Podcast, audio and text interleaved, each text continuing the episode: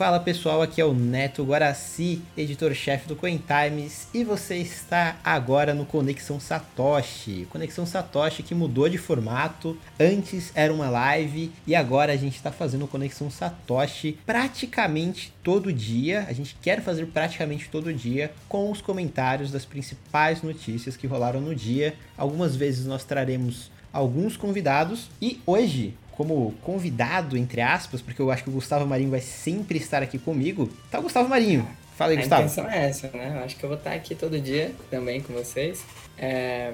E aí, pessoal, beleza? A gente vai trazer aqui todas as, as notícias do dia, né? As principais.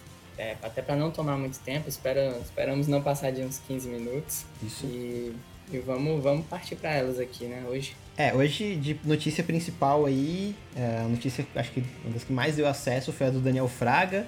Daniel Fraga que deu sinal de vida, para quem não sabe quem é o Daniel Fraga, ele é um dos pioneiros do Bitcoin no Brasil. Ele falava de Bitcoin quando ninguém nem conhecia a criptomoeda, antes da mídia falar, é, lá em 2013 ainda. E ele é muito conhecido porque ele, ele investiu tudo em Bitcoin, ele desafiou juízes, prefeitos, é, políticos, a Receita Federal e saiu sem ser preso e sem perder um centavo. Quer dizer, ele perdeu acho que 2,50 porque a Receita Federal bloqueou a conta dele. Foi, sim. A geral processava ele, né? Até porque uma das principais pautas dele era a liberdade de expressão. Eu posso sim falar é, as coisas que eu quero falar, as ideias que eu quero defender aqui no meu YouTube. E, e, já era é isso, né? O cara é muito admirado pela coragem. E processaram ele e até ganharam, né? Contra ele. Mas quando iam bloquear a conta dele, tinha lá um, um valor baixíssimo, né? Não sei se era exatamente esse. Mas ele disse que era o suficiente para eles terem o trabalho de ir lá bloquear e confiscar. Gênio. Era tipo assim, uma, uma doação para os juízes e tudo mais. Eu acabei de rir nessa história. E, e claro, como que ele fugiu, comprou Bitcoin porque não dá para confiscar. Exatamente. E a notícia é que o Daniel Fraga voltou, voltou entre aspas, porque ele colocou um link no canal do YouTube dele, um link que leva, leva para a página é, Why Bitcoin Cash, se eu não me engano, né, Gustavo? É, muita gente não sabia que ele é entusiasta de Bitcoin Cash, mas ele já tinha deixado isso claro, porque ele tem um site que é Exchange War, o Exchange Wars, é, que ele mostra lá todas as, as corretoras, é, tanto brasileiras quanto gringas, e mostra ali algumas notícias lá em cima do, do Reddit, né? Então ele sempre estava ativo por lá, ele comentava, inclusive, tem a parte de comentários lá embaixo, e ele dava a sua opinião lá, que o pessoal queria saber, né? Ah, o que é que o pioneiro do Bitcoin no Brasil, né? Que muita gente conheceu o Bitcoin por causa dele. Eu, inclusive, conheci de forma indireta, né? Porque o meu irmão conheceu por ele eu conheci pelo meu irmão que o que é que ele estava achando do Bitcoin e tudo mais, e pouca gente sabe disso, né? O cara que popularizou o Bitcoin no Brasil acha que o Bitcoin meio que fracassou hoje em dia e a ideia, a ideia original tá lá no Bitcoin Cash. Exatamente, e enfim, para quem não, não sabe o que é o Bitcoin Cash, é um fork do Bitcoin, do Bitcoin BTC, e o fork inicialmente ele aumentava o tamanho do bloco, ou seja, era basicamente uma variável de diferença entre essas duas comunidades, entre, entre esses dois criptoativos. É, de um lado você tem o Bitcoin, Bitcoin BTC, é, que fala que se aumentasse, as pessoas que defendem o Bitcoin BTC acreditam que se aumentar o tamanho do bloco, você vai diminuir a descentralização, e as pessoas do Bitcoin Cash focam mais na inclusão de novas pessoas e na, no aumento de transação através da, da escalabilidade on-chain, ou seja, de, do aumento do bloco do blockchain do Bitcoin. Então essas duas comunidades é, se racharam em 1 de agosto de 2017 e até hoje elas estão em briga constante, em ódio terrível uma contra a outra.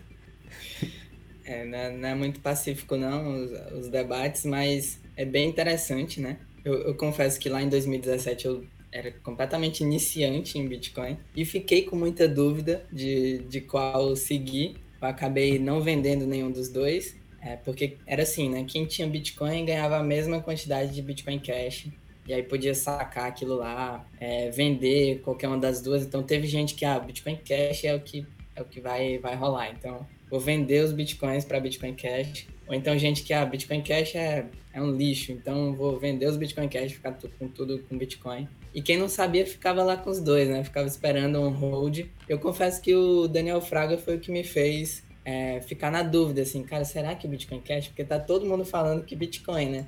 E acabou que hoje em dia eu prefiro Bitcoin BTC, mas esse site aqui é bem interessante, tem alguns dados bem legais, então, é, por exemplo, é, quão rápido é, Bitcoin Cash dá, dá lá 100 transações por segundo, Bitcoin tem é, cerca de 7 transações por segundo, uh, qual, qual o máximo que aquele mercado pode chegar, então, na narrativa de ouro digital, tem ali 10 tri de market cap que o BTC pode alcançar. Já o market cap do cash, né, de dinheiro digital mesmo, então ele tem um mercado muito maior. Então, ali são vários argumentozinhos para você analisar e, e ficar na dúvida, cara, qual que é o melhor e tal. Exato, exatamente. Sendo bem sincero, eu prefiro Monero. Então, que essas duas comunidades que se matem. Eu, eu, gosto muito da proposta do Bitcoin Cash, porque eu acredito que o Bitcoin tem que substituir alguma criptomoeda tem que substituir o dinheiro estatal. Chega de ficar com, com real ou de utilizar o Bitcoin só para você deixar guardado ali. É, então, ou que seja pela Lightning, que é a segunda camada do Bitcoin, ou Bitcoin Cash, Nano.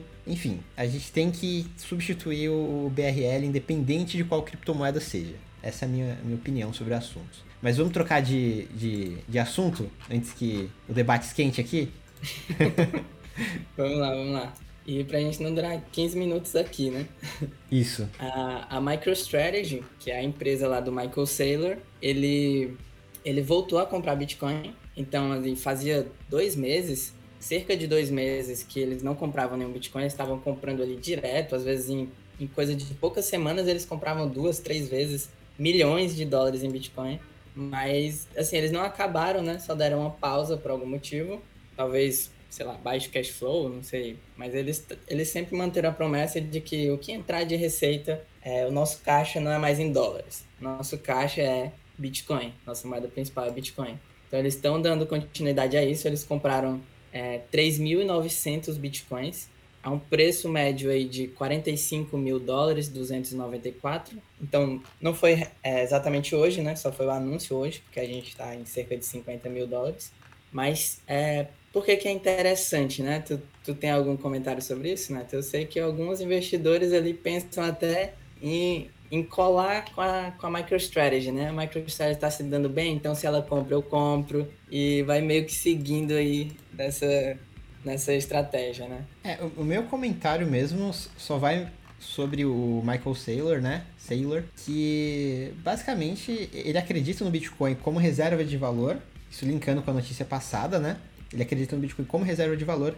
E ele acredita também que o dólar, é, o euro e outras moedas fiat do governo vão continuar existindo e o Bitcoin vai ficar ali como reserva de valor, como ouro digital, né? Não necessariamente como um meio de pagamento para a gente utilizar no dia a dia. Isso me deixa um pouco bravo com o Michael, com Michael Saylor. Mas é bom que ele está comprando cripto, né? Isso é importante. É, acho que não foi essa a notícia para esfriar tua cabeça, né? Não, não. não, acho que não. Mas é, a narrativa. Isso eu concordo completamente, né? Apesar de eu gostar do, do BTC, a narrativa de que vai se manter ouro digital. Não, a narrativa do Bitcoin é moeda, moeda digital. Então, isso aí vai ter que ser é, consertado de certa forma com soluções de segunda camada ou, ou, ou, a, ou o projeto vai falhar. A minha opinião é essa. É que ou isso vai ser moeda digital ou vai falhar. Não tem tanto sentido a gente continuar com, com as moedas fiduciárias para nossos pagamentos se a gente vai poder ser censurado aí, né? A, a inovação do Bitcoin foi a gente ter uma moeda realmente livre. E se a gente não se libertar das moedas estatais, não serviu para muita coisa. É, então, por isso que eu acho que alguns bilionários aí, eles igual o Elon Musk falando sobre a Dogecoin. Eles estão entrando, parece que sem entender muita coisa, aparentemente, do, acho que da história, um pouco do, do que, que o Bitcoin resolve mesmo, de, de o que, que ele resolve, o que, que ele pode resolver, o que, que ele poderia resolver também, né? Ou entrando para ganhar dinheiro, né? A verdade é essa. Entrando para ganhar dinheiro e, e o, conseguindo o máximo possível. Tem alguns que é com a estratégia de comprar Bitcoin e fazer de caixa outros com a estratégia de vou manipular aqui uma moeda menor, que é mais fácil de eu, de eu mexer na volatilidade dela. Né? Exato. E falando em moeda menor, já vamos para a próxima notícia. que é a notícia do Bruno Perini explica, explicando a economia do jogo Axie Infinity. Axie Infinity. Esse aqui é bem interessante. O, o Bruno tem um canal que é muito bom, que é o Você Mais Rico. E, e ele falou do, do Axie Infinity de uma maneira bem parecida que tu já tinha falado. Achei interessante isso.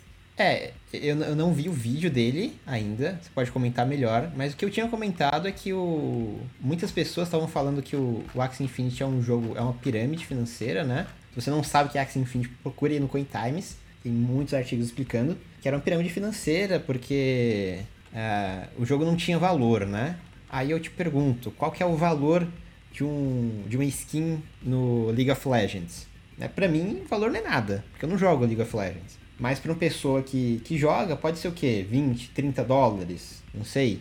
E, e eu trouxe um. Eu vi um dado no, no, no, blog da BitMEX falando sobre essa parte de games, né? E um dado que me chamou a atenção foi o das skins, da, do, do valor global das skins de, de games que chega perto dos 40 bilhões de dólares, né? É um valor muito grande sendo negociado aproximadamente, né? Que, que é visto aproximadamente porque a gente não tem todos os dados de tudo, de todas as empresas, né? Não pode ser que esse valor seja muito maior. E... Exatamente.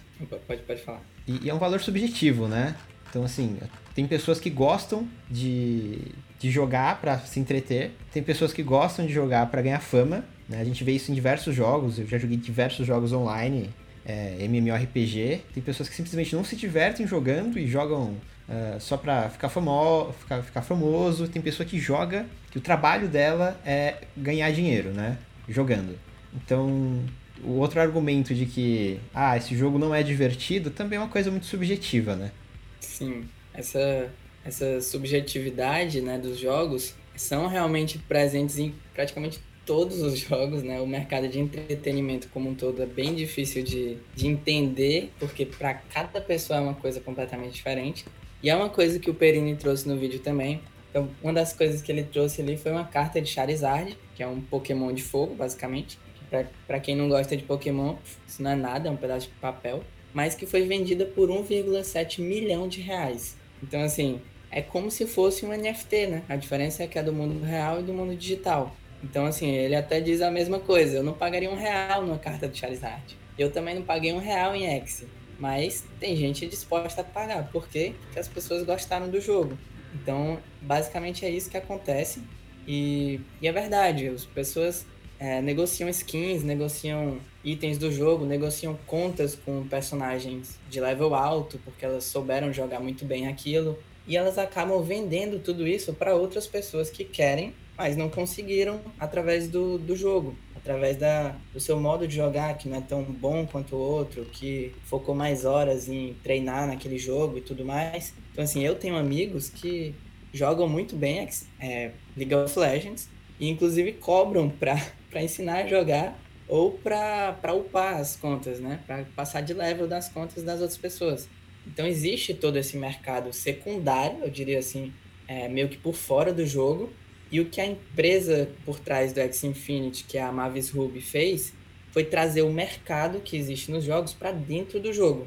Então, as pessoas negociam os itens do jogo, vamos tornar eles NFTs, vamos tornar eles tokens. Então, as pessoas querem vender contas, querem alugar contas e tudo mais, vamos fazer parte disso, vamos criar o um marketplace oficial. No marketplace oficial, eles ganham 4% de tudo que é negociado ali.